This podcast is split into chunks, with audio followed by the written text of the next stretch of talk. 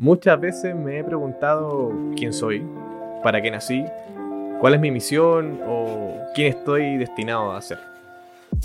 Y una de esas veces entendí que mi misión, propósito o destino era solo ser. Y que no necesito hacer o tener un algo para sentirme más yo. Si cada vez que despierto, respiro, estoy conmigo y me siento yo completamente. Así que este es mi regalo, un pedacito de mi ser para ti. Cuando tenía 14 años, un día llegué del colegio a mi casa y vi a mi madre sentada en su cama llorando. Era raro que mi, mi madre estuviera esa hora en la casa, siendo que eran las 3 de la tarde. Así que me acerqué y le dije, Mami, ¿por qué lloras? Y me dijo, Hijo, me acaban de echar del trabajo. Así que no sé qué hacer. Mi madre trabajó 30 años para esa empresa, de donde le echaron, creo que 35 años, si no me equivoco. Y de un día para otro le echaron. Era secretaria de los tres dueños y accionistas de la empresa. Una empresa constructora muy grande. Y le echaron. El mismo año o unos meses después, mi padre, que era comerciante, mi papá tenía un negocio de venta de repuestos y accesorios automotrices, un local pequeñito de unos 30 metros cuadrados. Ese mismo año empezó la construcción de unas vías exclusivas para el transporte público aquí en Santiago comenzó la construcción de las vías para el Transantiago, que es un proyecto que lanzó el gobierno eso, por esos años, entre el 2006 y el 2008. Y mi papá, su negocio que ya llevaba casi 35 años, 30 años, se vio con la calle bloqueada porque pusieron barreras de concreto para construir ciertos pasadores de micro, de autobuses. Y estuvo así seis u ocho meses, no recuerdo bien el tiempo que fue. Y el negocio casi quiebra. ¿Por qué les cuento esto si se supone que es mi historia? Porque son cosas que marcaron mi vida. Siendo adolescente, yo me di cuenta qué es lo que estaba pasando. Yo tengo una hermana que es un año y seis meses mayor que yo. Los dos éramos adolescentes. Y los dos nos dimos cuenta que había que ayudar a nuestro papá. En dos años casi perdemos la casa. Mis papás casi pierden la casa. Una casa que les costó mucho adquirir, donde nosotros crecimos. Y mi madre se vio en la necesidad de, como no encontraba trabajo, se vio en la necesidad de, de emprender. E hizo una empresa de eventos. Ella hacía matrimonios, licenciaturas de colegio, bodas de oro, fiesta, eh, cumpleaños. Y así, entre lo que mi papá podía hacer mi papá tenía una parte de una propiedad que le compró a su mamá, o sea, a mi abuela, para que viviera, y tuvo que venderla. Y mi madre tuvo que emprender. Y así estuvieron. Como todo adolescente de clase media, yo estaba acostumbrado a recibir a lo que podría ser un cambio al dólar 50 centavos, 75 centavos todos los días para comer algo en el colegio, porque aquí en Chile el colegio es, la jornada escolar es muy larga, son de las 8 y media de la mañana hasta a veces hasta las 6 de la tarde. Y si tienes ramos extra, o sea, actividades extracurriculares, te puedes quedar hasta las 9 Entonces, como es un día muy largo, generalmente los padres les dan o mucha, muchas golosinas para que coman desde la casa hacia el colegio, o les dan dinero para que compren en los kioscos que se llaman acá, que son las bodegas, o los almacenes que hay dentro del colegio. Entonces, yo esos dos años eh, le, le negué a mi papá todo, todo lo que me diera, le dije, le decía todos los días, a ti te sirve más que a mí, yo puedo comer lo que me mandan de la casa, almorzar y ya, no me voy a morir por eso. Y mi papá me lo agradecía todos los días. Mi papá era un emprendedor, nunca trabajó como empleado. Y mi mamá, todo lo contrario, siempre fue empleada. Pero los dos en ese tiempo estaban emprendiendo. y bueno, pasaron los años y gracias a Dios mi mamá encontró trabajo. Todavía está trabajando ahí. Y mi papá, eh, el negocio se le arregló y todo es súper bien. Mi papá ya está jubilado. ¿Por qué les cuento esto? Es porque, como dice el podcast, mi historia, eso marcó mucho en mi vida muchas cosas yo siempre tuve la mentalidad de, de tener que estudiar para trabajar y para ser alguien en la vida, como me inculcaron mis papás. Y lo, lo hacían con mucho amor. Entiendo ahora por qué lo hacían. Pero con los años me di cuenta por qué que por mi mamá se veía la necesidad, necesidad de, de emprender, de hacer algo. Y bueno, como les decía, yo siempre tuve esa mentalidad de estudiar y para comprar cosas y ser alguien y todo eso. Entonces me, yo siempre quise estudiar eh, medicina veterinaria, como les dije en el primer, podcast, y también estudiando algo completamente diferente con, respecto a la salud, sí, a la, a la ciencia, pero con respecto al cuerpo humano. y en la universidad conocí a una persona que también marcó mucho mi vida, mi, mi forma de pensar la cambió mucho. Cambió mucho gracias a él, que fue un profesor de universidad que tuve, que después fuimos muy amigos. Cristian se llamaba. Y Cristian, eh, yo tenía clases con él y yo veía que un profesor de educación física que me hacía clase a mí, todos los días llegaba en un BM M3 del año a veces llegaba en una, en una Chrysler, una camioneta Chrysler, y yo decía, o este tipo es traficante, la mentalidad que tenía, o este tipo es traficante o algo más hace. Entonces un día le pregunté, le dije, disculpen, Cristian, ¿qué haces? Porque un profesor de universidad aquí en Chile no gana muy bien, la verdad gana promedio un poquito más que el sueldo mínimo si tienes más ramo tienes más especialidad, sí vas a ganar más, pero un profesor de educación física que hace clases para un técnico de nivel superior, no es que yo piense que gane esa cantidad de dinero para tener esa, esa calidad de vida. Entonces yo le dije, Cristian, ¿qué haces? Me dijo, Pancho, yo soy profesor porque me gusta, porque yo soy profesor de educación física y soy magíster en medicina deportiva, pero a mí yo lo hago por pasión, porque yo tengo empresa tengo seis empresas. Y esta, este trabajo me lo ofrecieron de la Universidad de Chile, que es una de las universidades más prestigiosas de, aquí, de Latinoamérica incluso. Y de esta universidad que es la que estudié, que es la Universidad de las Américas aquí, que no es muy buena según ciertos estándares. Y yo tomé aquí el trabajo porque yo estudié acá. Eso me dijo él.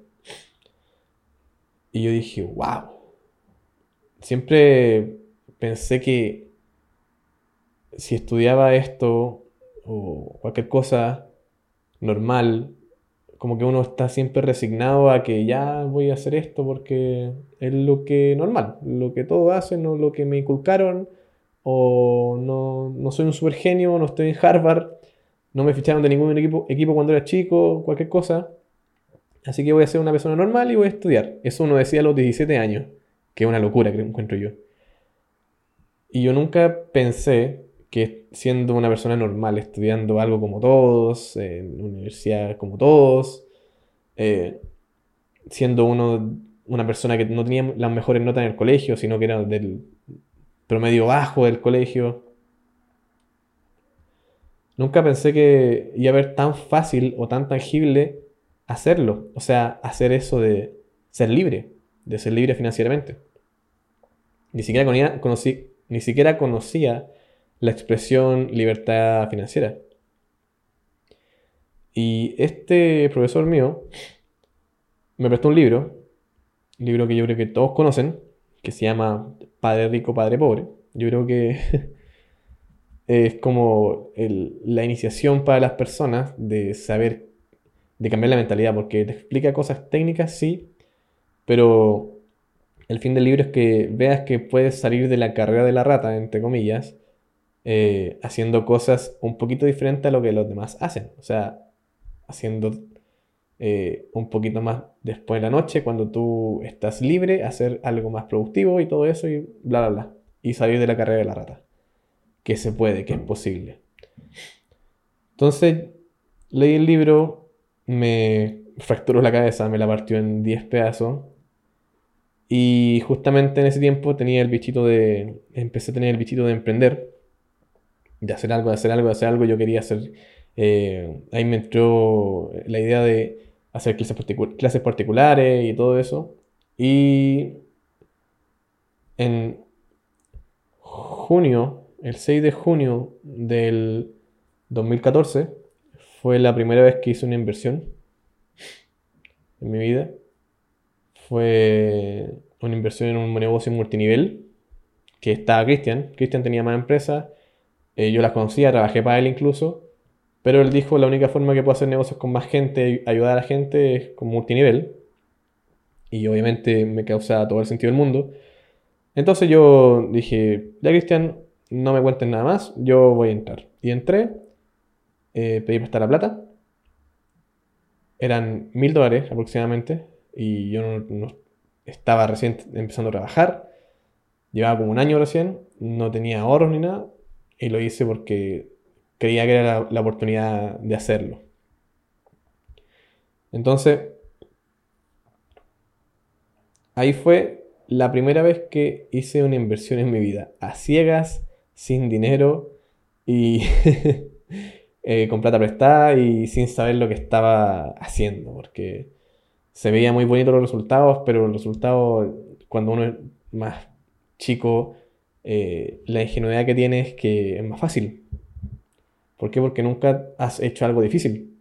Siento que el ser humano promedio en Latinoamérica, en Europa, en, Norteamérica, eh, en Asia, en países que no sean africanos, siento que la niñez es algo no difícil, ni siquiera para los pobres incluso. Yo nací en un barrio muy humilde, pero la mayor parte de mi vida la viví en un barrio clase media. Y siento que la niñez aquí en Latinoamérica y en todas partes, menos en África, en África es muy diferente, siento que es eh, más sencilla de lo normal. No es fácil, es sencilla.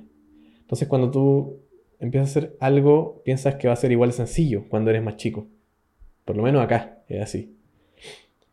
Entonces, em, uno empieza creyendo que va a ser fácil, bla, bla, nuevamente, y con la ingenuidad, y con el tiempo empiezas a, moldarte, empiezas a ver que no es tan fácil, que hay que hacer más cosas, que requiere tiempo y todo eso. Entonces yo empecé a, decir, perfecto, yo voy a hacer esto, pero esto de multinivel con Cristian y todo el equipo que teníamos, pero también voy a hacer lo posible por dejar de ser empleado. En ese tiempo yo trabajaba en un centro de rehabilitación muy chico, era pequeñito. Trabajaba para Cristian también como, como él tenía mucho, muchas personas que tenían problemas de salud, que él hacía, hacía terapia física y yo también lo ayudaba, y aparte trabajaba en un gimnasio.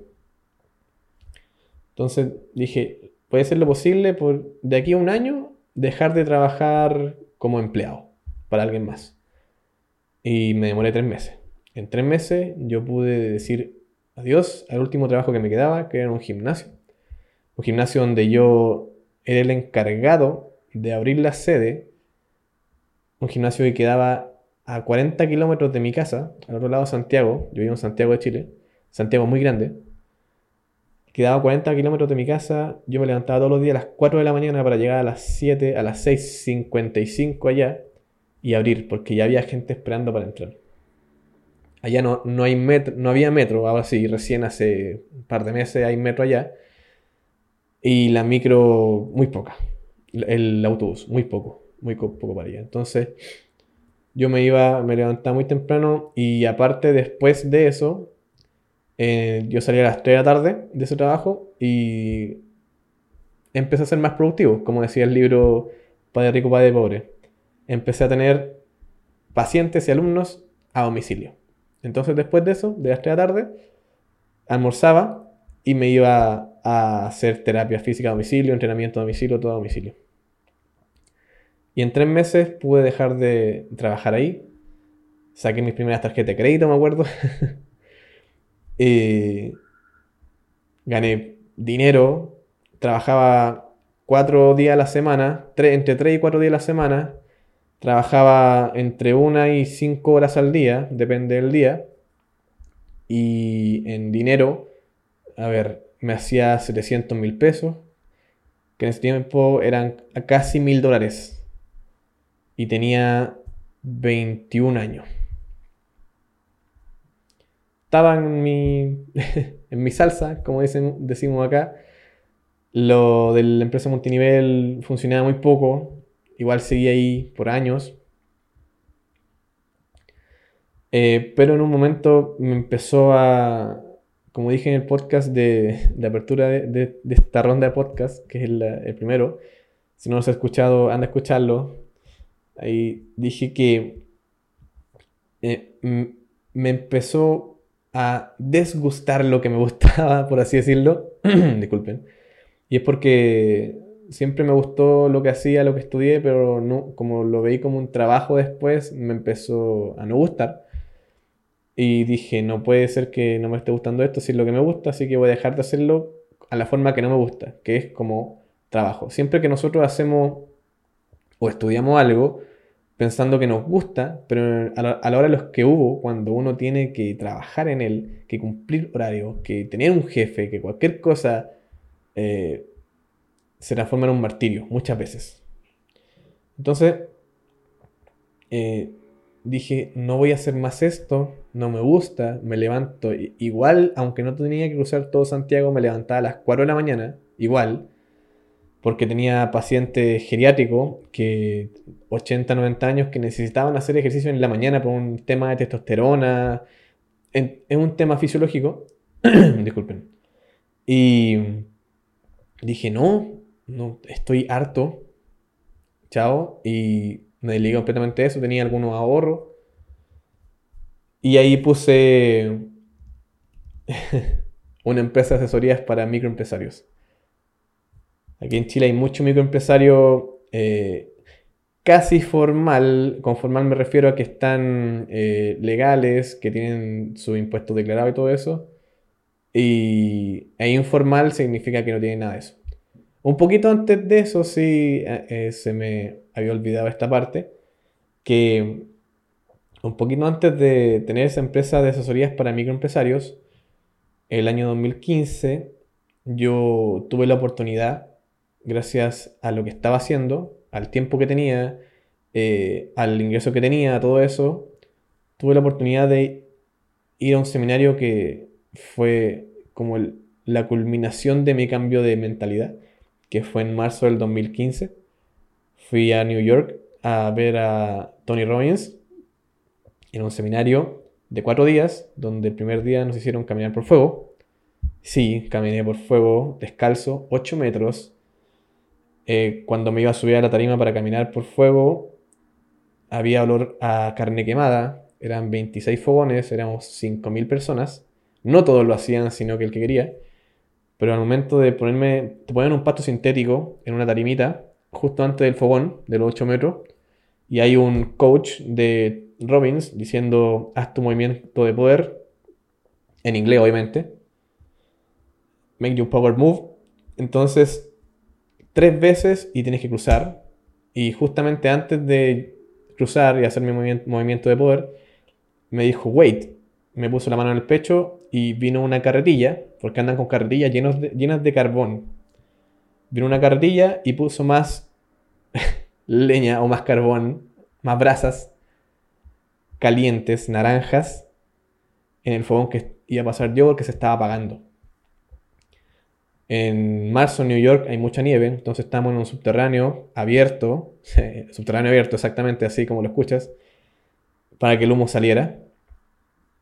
Y al final del, del fogón, o sea, del, del, recorrido de 8 metros, había nieve para que tú te secaras, o sea, te, te mojaras los pies y todo eso. Generalmente lo hacían con agua, pero como estaba nevando, Robbins dijo, no, vamos a poner nieve para que sea más auténtico. Entonces, llevamos 20 minutos y todavía creo que falta. Entonces, ahí cambié por fuego el primer día, los otros días fueron espectaculares, me di cuenta que nadie era imposible con respecto a todo lo que venía creciendo hace muchos años, muchos años, hace año y medio, antes de eso. Y mm, ahí cambió, cambió totalmente el chip. Después de eso, después de ese viaje, eso fue en marzo del 2015, después en julio del 2015 también tuve la oportunidad de nuevo, gracias a Dios, de viajar a Panamá, esta vez, a ver a otro de mis mentores, ahora el de habla hispana, que fue Camilo Cruz. Estuvimos un día entero con él, gracias a la empresa multinivel donde estaba afiliado. Consiguió que una entrada para ver a Camilo Cruz de un día entero saliera en 20 dólares, que es una locura. Así que fuimos para allá. Ese viaje aprovechamos mucho. Fuimos a unas islas paradisiacas que se llaman las Islas de San Blas, en Panamá, que es donde graban algunos comerciales, algunas canciones, muy conocidas. Y ahí estuvimos tres días. Fue una experiencia Chile es un país muy frío. En clima y en persona sí, pero en clima sí es muy frío. Y yo nunca había bañado, me había bañado en una playa, bueno, sin olas de partida, como una película, que el agua estuviera tibia. Eso fue un choque tremendamente para mí. Aparte, el camino de Panama City a San Blas eh, son tres horas, en, digamos, en jeep. Y los Gunayala, que son los eh, indígenas de allá, nos iban a buscar al hotel y nos llevaban para allá. Íbamos en el jeep con un Gunayal escuchando dancehall a todo pulmón. Y tres horas para allá y, entre la selva, era como estar en Jurassic Park. Para una persona que vive en Chile, en, el polo sur del continente, es muy raro. Si me estás escuchando en una parte donde hay mucha vegetación y el agua es así, es normal allá, maravilloso, te envidio. Entonces después de eso, ahora sí, Volví y me desligué completamente de todos mis alumnos y pacientes, incluso cuando fui a esos dos viajes, yo los derivé con personas que yo consideraba que estaban aptas para eh, atender a pacientes geriátricos o a personas con lesiones que tenía yo, que ya trabajaba completamente independiente. Y los derivé de nuevamente después de eso porque dije no quiero más. Y puse esta empresa de asesorías con un socio, un compañero que tenía en, en la empresa multinivel. Y que este era un caballero que tenía casi 54 años, tenía mucha experiencia en empresa, había quebrado, entonces yo dije, qué mejor que escuchar la la experiencia, o sea, muchos escuchamos historias de éxito, pero también tenemos que escuchar eh, la historia de fracaso, ¿no? Entonces empezamos esa empresa, mucha gente se unió, aparte de la empresa multinivel era como también un ancla, era una sinergia de todo, hacíamos charlas para microempresarios totalmente gratis, Trabajamos con universidades, con tres universidades, universidades aquí en Santiago. Trabajamos con hoteles allá en la, en la costa de Chile, en San Antonio. Trabajamos con, con hotelería y en Puerto Montt, que es una ciudad al sur de Chile, también trabajamos con universidades y radios. Hicimos muchas charlas. En ese tiempo las redes sociales estaban... Eh, no era como un auge como ahora no estaba en la historia de Instagram ni nada de eso. Y hacíamos mucho marketing por redes sociales. Llevábamos mucha gente por redes sociales y lo que más nos gustaba era ir directamente a, plantear nuestra, propuesta. A las universidades, a las municipalidades también trabajamos y a, a los hoteles. Hicimos charlas para casi 1500 personas en 5 o 6 meses. Eh, buenísimo, sacamos clientes para asesorías. Yo era la persona encargada de administración, de ventas, de contacto, logística, organización de eventos, todo. Eh, la persona que, mi socio, que era el expositor, él se encargaba solamente de exponer y también de asesorar a las personas que contrataban nuestro servicio, como asesores de empresa de microempresarios. Y así mucha gente después, eh, más gente en San Antonio, que en la costa, fuera de Santiago, y también en Puerto Montt empezaron a hacer la sinergia y empezaron a tener un equipo más grande de trabajo. Eso no nos dio mucho dinero al principio, después nos dio un poquito más de dinero. Yo seguía trabajando con la empresa multinivel mientras hacía eso y me instruía más para hacer más negocios. Eh, a fines del 2016 yo decidí dar un paso al costado de la empresa de asesorías ¿Por qué? Porque en ese tiempo, para que todos los que no sepan, yo tuve una relación amorosa antes de Valen. Duró casi nueve años y en ese tiempo terminé esa relación y quería desligarme de todo lo que tuviera que ver con mi vida pasada. Hay cosas que uno dice que no, no hay que hacer nunca porque eso está mal, pero la verdad es que a veces si está bien para ti es necesario hacerlas y eso está bien para mí dejar todo de lado, todo atrás, lo que había construido estando con esta persona, X, que también habíamos trabajado juntos en ese par de emprendimientos.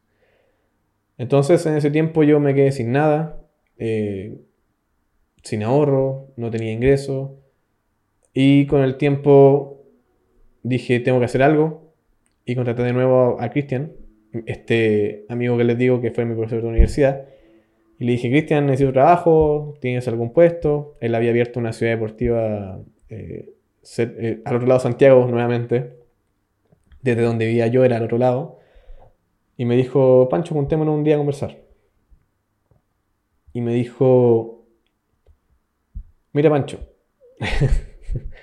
yo dejé de hacer multinivel porque él había dejado de hacer multinivel antes que yo, mucho antes que yo, siendo que él ganaba mucho dinero con eso yo creo que no gana tanto dinero para él, pero para nosotros sí, para, las personas que no tenemos tanta empresa. Y él me dijo, yo, me, yo dejé de hacer multinivel, perro, porque hay puros hueones pobres. Literalmente así me lo dijo. No pobres de, plata ni nada, hay pobres de mentalidad. Y yo, por principio de resonancia y principio de vibración, no puedo juntarme con hueones pobres, porque hay mucha gente que depende de mí en, en las empresas que tengo, y si estoy mal yo, puede afectar a las demás personas.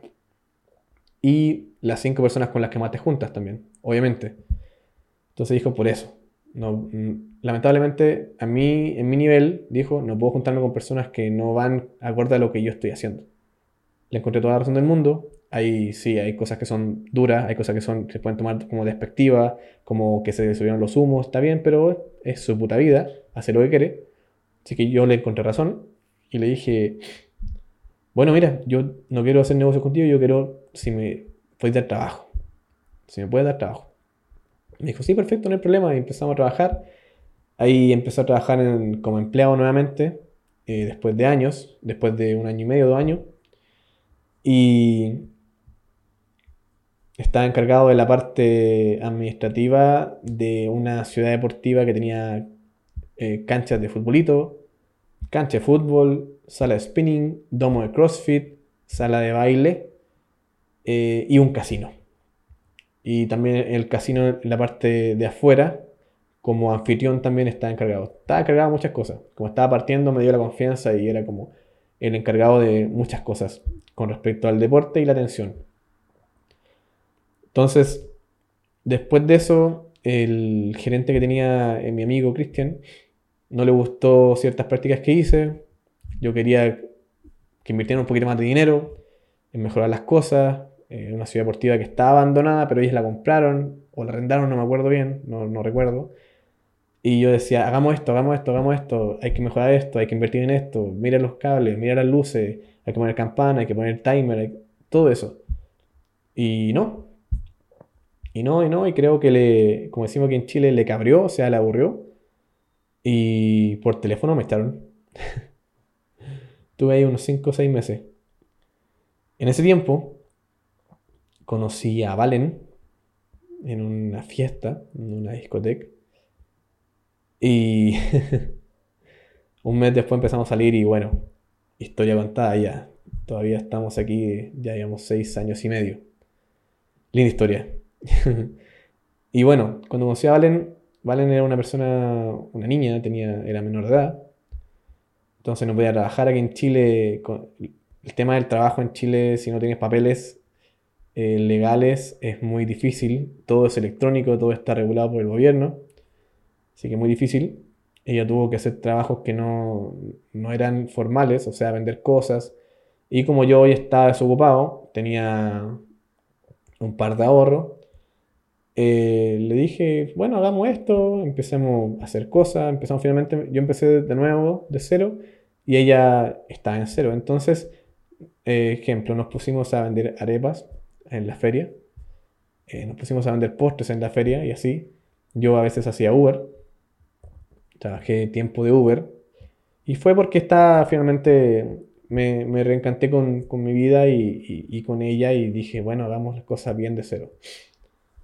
Poco tiempo después, ya con la experiencia que tenía, lo, que había hecho, eh, mi papá me, un día me llama y me dice, hijo, ¿sabes que quiero jubilarme y quiero vender este negocio? El negocio, el local chiquitito que él tenía, de 30, 40 metros cuadrados, quiero venderlo. Eh, perfecto, papá, mi papá trabajaba solo, era un negocio para una persona. Había fundado ese negocio con mi tío, pero problemas, por temas personales, problemas, se separaron y mi papá quedó ahí. Mi papá ya estaba, tenía 66 años, 67, no me acuerdo bien. Y le dije, bueno papá, eh, veamos, ¿qué querés vender? ¿El local o el derecho a llave? Y me dijo, no, quiero vender el derecho a llave y el local arrendarlo. Perfecto, le dije. Entonces pusimos en venta el derecho a llave y no pudimos venderlo, no, no, habían, no habían personas interesadas. Entonces estuvimos ahí como 6, 7 meses y le dije a mi papá un día, oye papá, si yo no estoy haciendo nada, tú te quieres jubilar, ¿por qué no me enseñas a llevar el negocio? Que no creo que sea difícil porque es chiquitito. ¿Por qué no me enseñas a llevar el negocio? Te jubilas y yo te doy una renta vitalicia, o sea, como accionista del negocio. ¿Qué te parece? Me dijo, bueno, hagámoslo. Así que empecé a trabajar con él. Em, trabajamos de lunes a domingo. Mi papá comerciante antiguo. Todos los días trabajaba. Y mm, en un año aprendí todo, la verdad. Pero entre medio se me ocurrió algo. Ese local de repuestos automotrices tenía, era un negocio de dos locales chicos que estaban unidos por la muralla del medio, por el muro al medio. Entonces yo le dije a mi papá, ¿sabes qué papá? Aquí hace falta un negocio de este tipo, que era un negocio de comida rápida, eh, medio gourmet, con comida rápida chilena. Ahí en un barrio, eh, eh, donde teníamos el negocio era un barrio pobre, un barrio muy humilde. Entonces mi papá dijo, ¿sabes qué? Tienes razón. Le dije, ¿por qué no achicamos este local que ya vende mucho menos cosas que hace 30 años porque el parque automotriz se redujo a muy poco los repuestos que pueden vender, es muy genérico todo.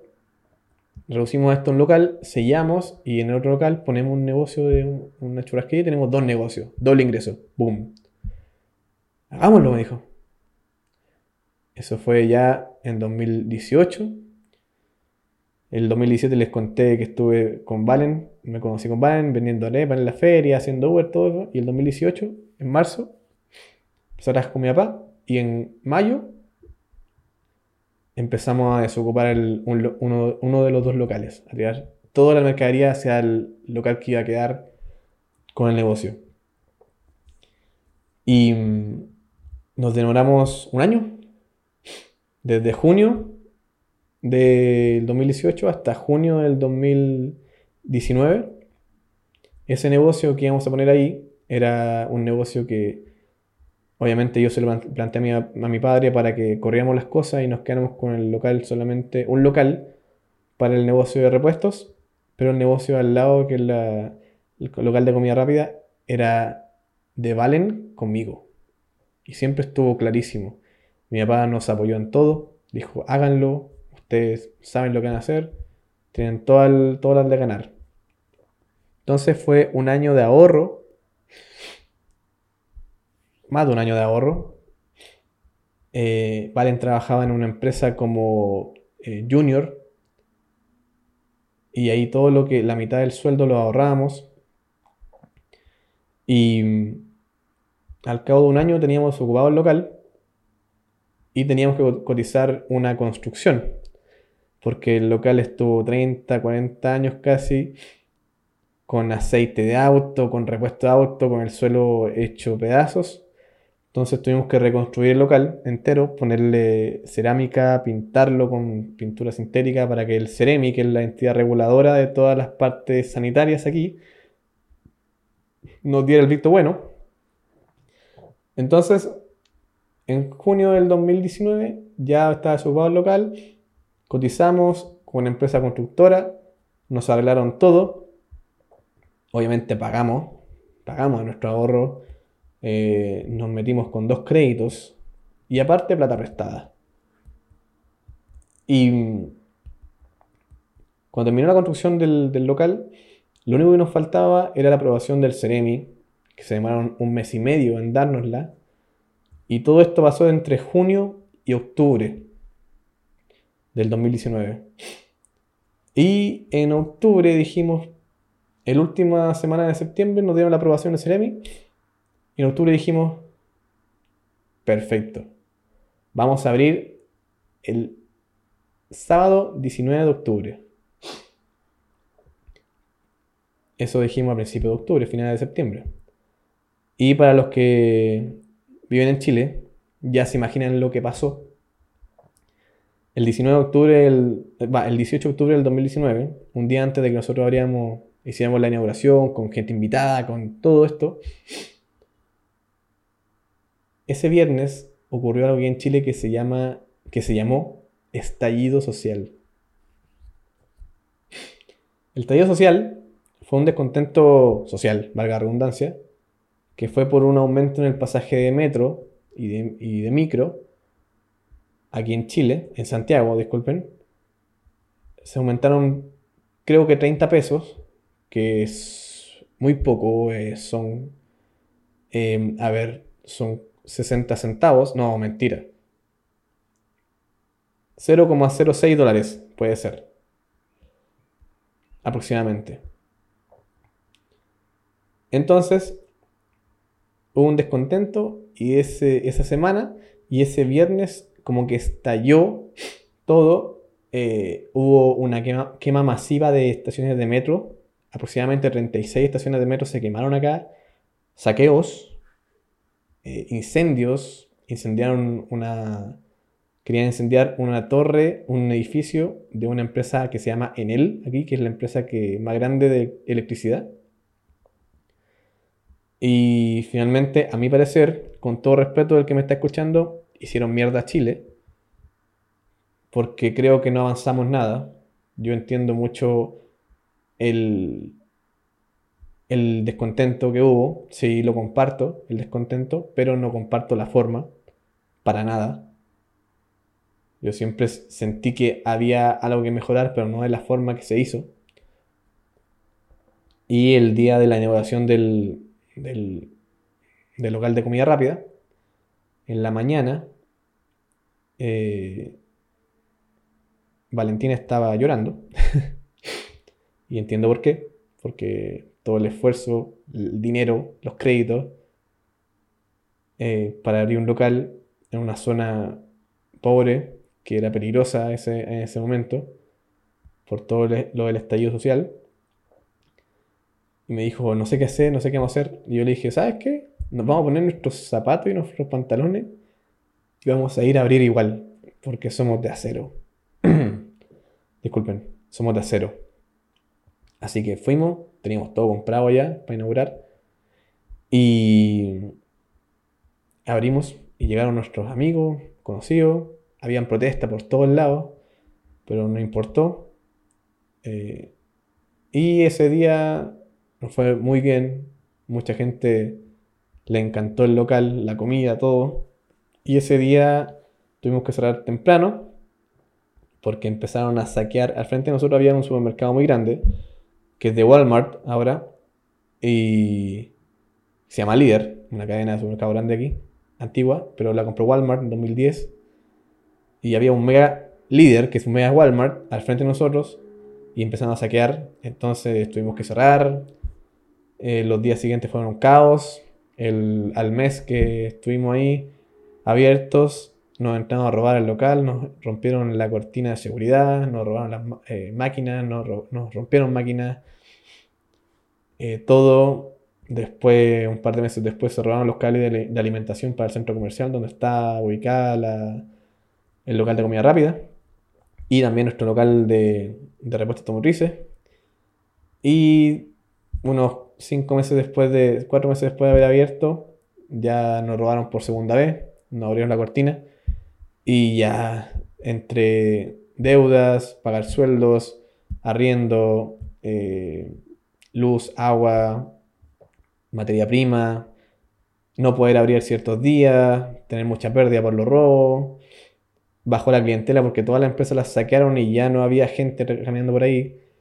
El negocio, el... bueno, y aparte, en marzo llegó la pandemia, marzo del, 2020, y el negocio terminó de quebrar, de quebrar. Fueron 5 o 6 meses que estuvimos abiertos y dándole duro, pero bueno, ahí se fueron unos 16 mil dólares que para nosotros era una gran inversión, quizá para ti no sea tanto, o quizá para ti mucho. Para nosotros fue una gran inversión, el negocio que más hemos puesto inversión en nuestra vida. Yo había puesto negocios 2.000, 3.000, 4.000 dólares, fácil. El primer negocio que hice fue con 1.000 dólares, que fue la empresa multinivel. Pero un negocio así de grande nunca había puesto. Construirlo desde cero, el tiempo que tomó. Y gracias a todo esto del estallido social, la delincuencia se tomó el barrio y bueno, ¿qué más íbamos a hacer? No vimos venir eso. Fue nuestro único error, que no lo vimos venir. Y bueno, ahí quedamos endeudados. Harta deuda. Dos créditos y plata prestada. Aparte de la plata que ya habíamos ahorrado y habíamos puesto para el negocio. Y aparte el negocio del Luricentro, el negocio de repuesto automotrices, que trabajaba con mi papá. Mi papá se jubiló, me dijo, bueno, tú te haces cargo, eh, a mí me importa solamente recibir mi parte y ya. Así de simple. Entonces, desde marzo hasta octubre del de 2020, que fue la pandemia fuerte, no podíamos abrir, pero sí podíamos vender por internet y andar para todos lados en Santiago con algo que se llamaba permiso sanitario, que si tenías empresa, podías transitar por la ciudad, si no tenías que estar encerrado en tu casa. Entonces salíamos a hacer todo con permiso de empresa. Y mm, en octubre volvimos a abrir el Luricentro sin mercadería porque se había vendido casi todo por, internet.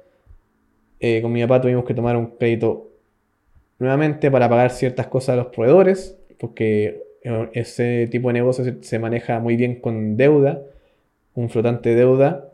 Eh, más o menos grande, porque los productos no se venden en, el momento, no es como un local de comida rápida, que puedes comprar todo al día, sino que un negocio, un luricentro, o un negocio de cosas que no, no perezcan, que no sean alimento, puedes trabajar con crédito con los proveedores. O sea, te pueden decir, ya pago a 30, 60, hasta 120 días nos daban. Entonces teníamos un flotante de deuda ahí eh, más o menos grande y cuando empezó la pandemia teníamos que cubrirlo igualmente. Entonces por eso tuvimos que pedir otro crédito para hacer eso. Y bueno, abrimos el negocio nuevamente, el, el que es el que nos quedaba. La churrasquería ya no estaba, estaba local vacío, al lado de nosotros. Todo esto pasó muy rápido. Estaba todo tan bien hasta octubre del 2019. Y bueno, en marzo del 2020, eh, cuando dejamos de, cuando tuvimos que cerrar los locales por la pandemia, que no podíamos abrir. Fines de marzo, principios de abril, mm, con Valentina dijimos, no queremos un negocio que tenga que ver con stock, o sea, con, con logística, con empleado o con IVA o con estallido social, no queremos un negocio que tenga que ver con nada de eso. yo por lo menos desarrollé un odio, y lo reconozco, un odio hacia la gente muy grande. En la, época del estallido social y nuestro negocio nuevo, cuando nos entramos a robar dos veces y no podíamos dormir bien, yo tenía problemas de la presión, tenía 27 años y tenía problemas de la presión. Todos los días me sangraba la nariz, todos los días me sentía alterado con la presión alterada. Entonces fue un tema para mí. Y desarrollé un odio hacia la gente porque yo nunca fui así de pasar a llevar a los demás, a mi parecer. Y las veces que lo hice pedí perdón, pero la gente no estuvo, como decimos aquí en Chile, no estuvo ni ahí. No le importó. Hizo lo que quiso. Y muchos amigos y conocidos también opinaban igual que las personas que saqueaban y nosotros estábamos con el alma en un hilo y por eso mismo también nos, alejamos de mucha gente. Y nos hicimos como una coraza.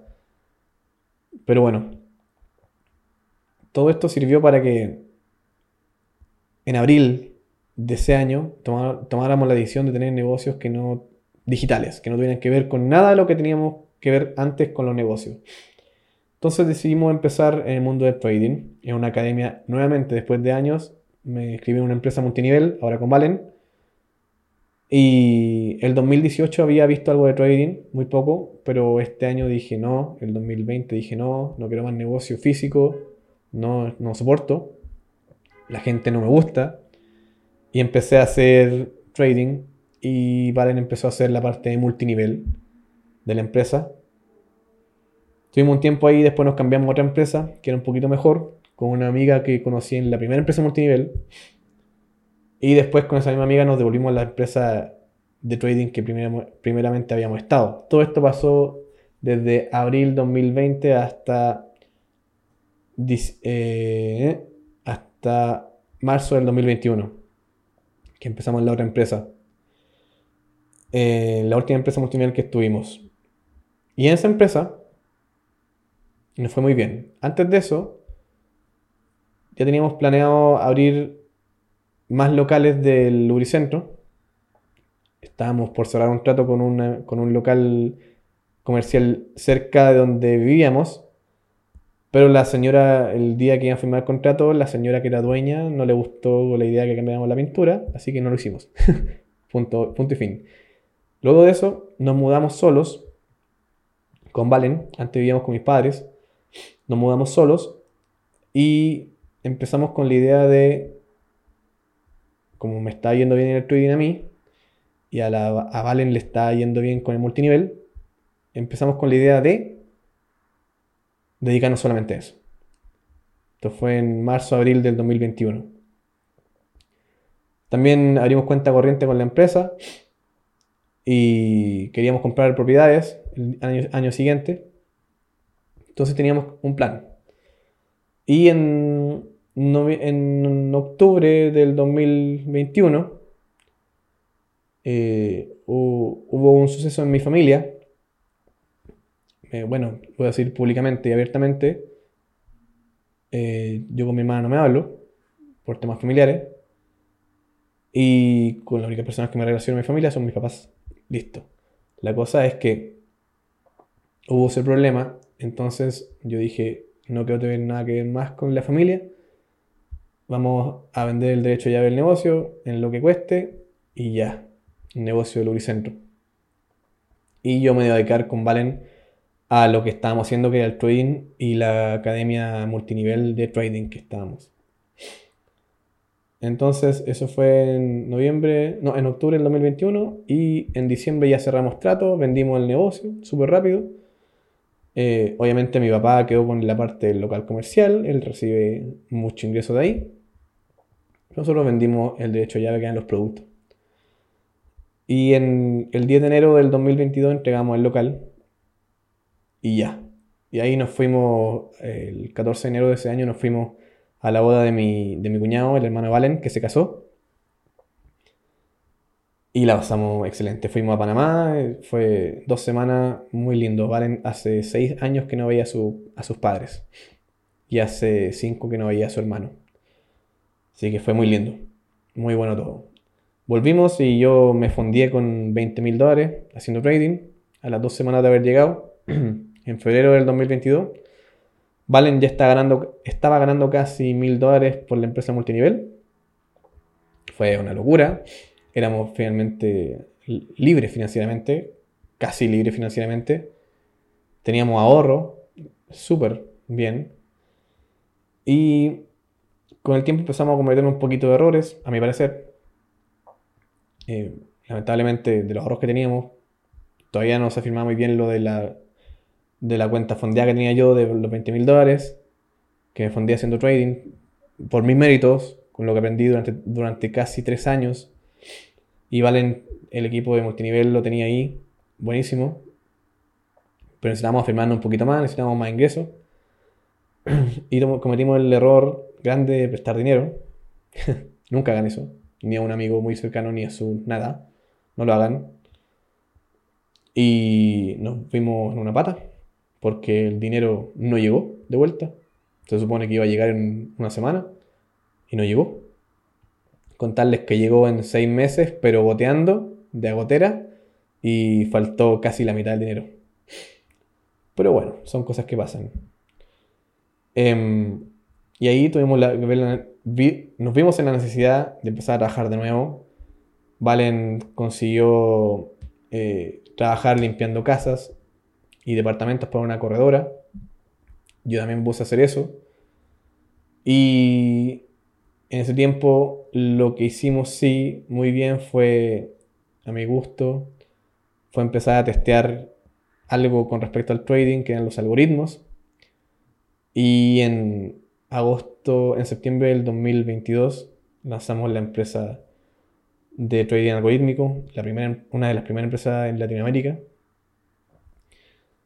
Nos fue excelente, fondeamos mucha gente, hay mucha gente también que no se fondeó.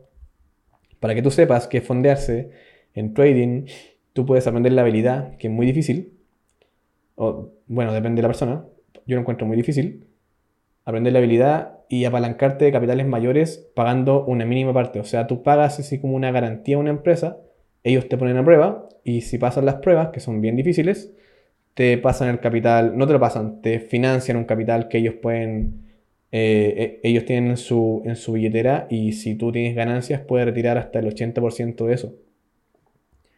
Y apalancarse un capital de 100 mil dólares o de 20 mil dólares vale 500 dólares, 300 dólares ponerse a prueba con eso. Entonces nosotros lo que hacíamos era, con nuestro algoritmo, con nuestro robot de trading, financiar gente. Mucha gente financiada, más de 4 millones de dólares financiados eh, y muchos millones de dólares también perdidos para que lo vamos a omitir, es verdad. Mucha gente quedó con sus cuentas perdidas porque no todo es, eh, no, no todo es éxito, hay cosas que pasan también. Tuvimos muchos problemas también por eso. Pero bueno, son cosas que pasan, había un contrato. Y en ese tiempo, gracias a todo eso que estábamos haciendo con el trading, fue la vez que más gané dinero en mi vida. Nunca había ganado tanto dinero en mi vida como esa vez. Yo lo máximo que había ganado en un mes había sido mil, dos mil dólares. Va, mil, mil doscientos dólares, disculpen. Y en ese tiempo estaba ganando entre 4 y 6 mil dólares al mes. Fue una locura, fueron unos meses de locura. Después de no tener nada en la cuenta bancaria, pasar a tener mucho dinero. Fue un choque.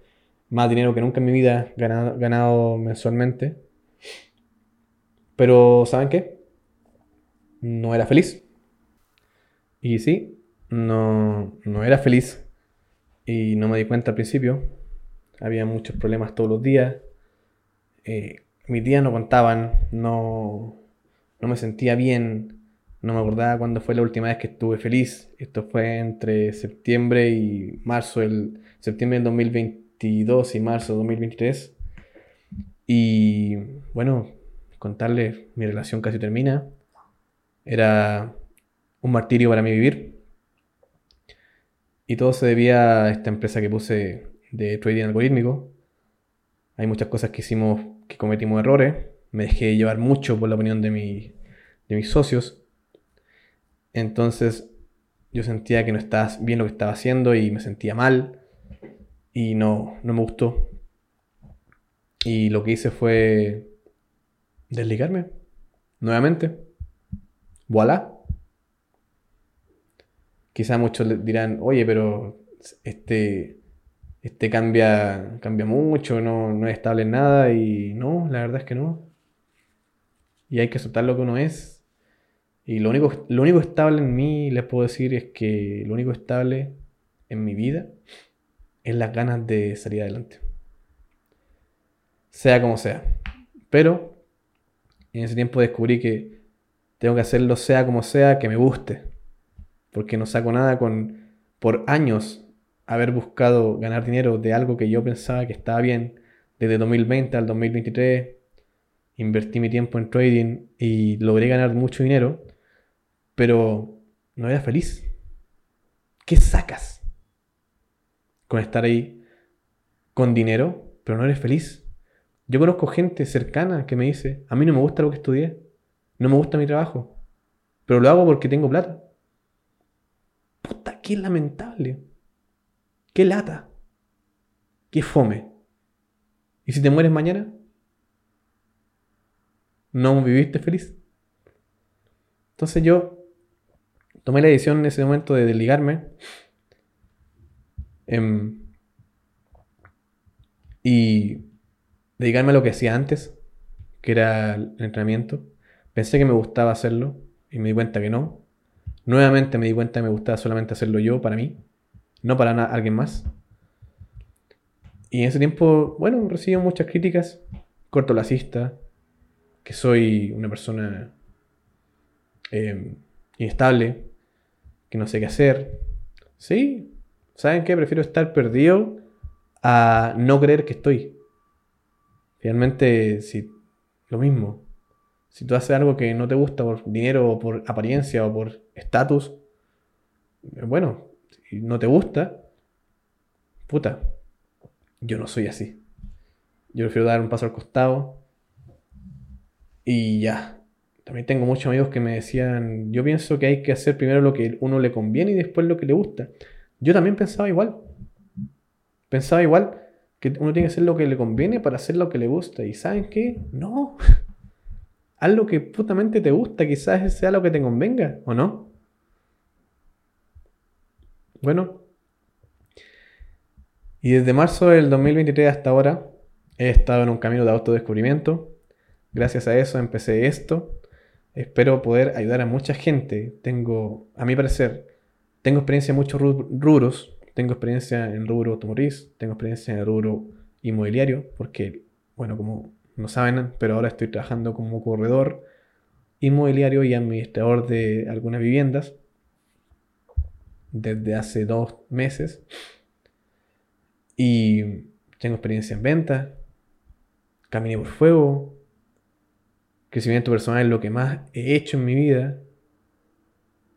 Fui gimnasta, vendí cosméticos, vendí anti-envejecimiento, hice trading, me profesionalicé en trading. Sé escuchar, que es lo mejor. Me, ah, me dirán, ah, se está tirando flores. Sí, porque ¿para qué es la vida? Si no te va a tirar flores, ¿te tiran mierda? ¿No? Así que para que sepan, yo no soy una persona que la, he hecho. Creo que la he hecho un par de veces pero, ¿qué viene después de hacerla? Creo que la felicidad siempre tiene que estar antes. Y fue lo que nunca me concentré en buscar. Felicidad. Así que eso, espero les sirva. Gracias por escuchar hasta acá si estás escuchando. Espero te inspire. En este programa de podcast voy a profundizar mucho más en temas que toqué acá, pero no lo desarrollé. Como por ejemplo, por qué mi papá es comerciante toda la vida. Eso es un tema muy interesante. Como por ejemplo, por qué mi mamá trabajó siempre como empleada. ¿Por qué todo eso marcó? Ya lo saben. Pero hay tema muy interesante y que he descubierto. Y bueno, creo que tengo que compartírselos a todos. Si no soy la persona que está buscando, next, anda otro capítulo de otro podcast de otra persona. súper bien. Si te gusta lo que hago, gracias. Si no te gusta, también gracias, porque nos, estamos de acuerdo, aunque no tenemos que estar de acuerdo, pero sí podemos crecer juntos. Así que eso, un abrazo grande, espero les haya gustado. Yo voy a seguir dando lo mejor de mí, tengo mis planes, estoy trabajando como empleado nuevamente, pero me da lo mismo, porque tengo un espíritu joven, tengo recién 30 años y creo que todo es posible. Mucha gente te va a decir que está mal y yo te voy a decir que nada está bien ni mal, solo es. Un abrazo grande, que estés bien y te amo.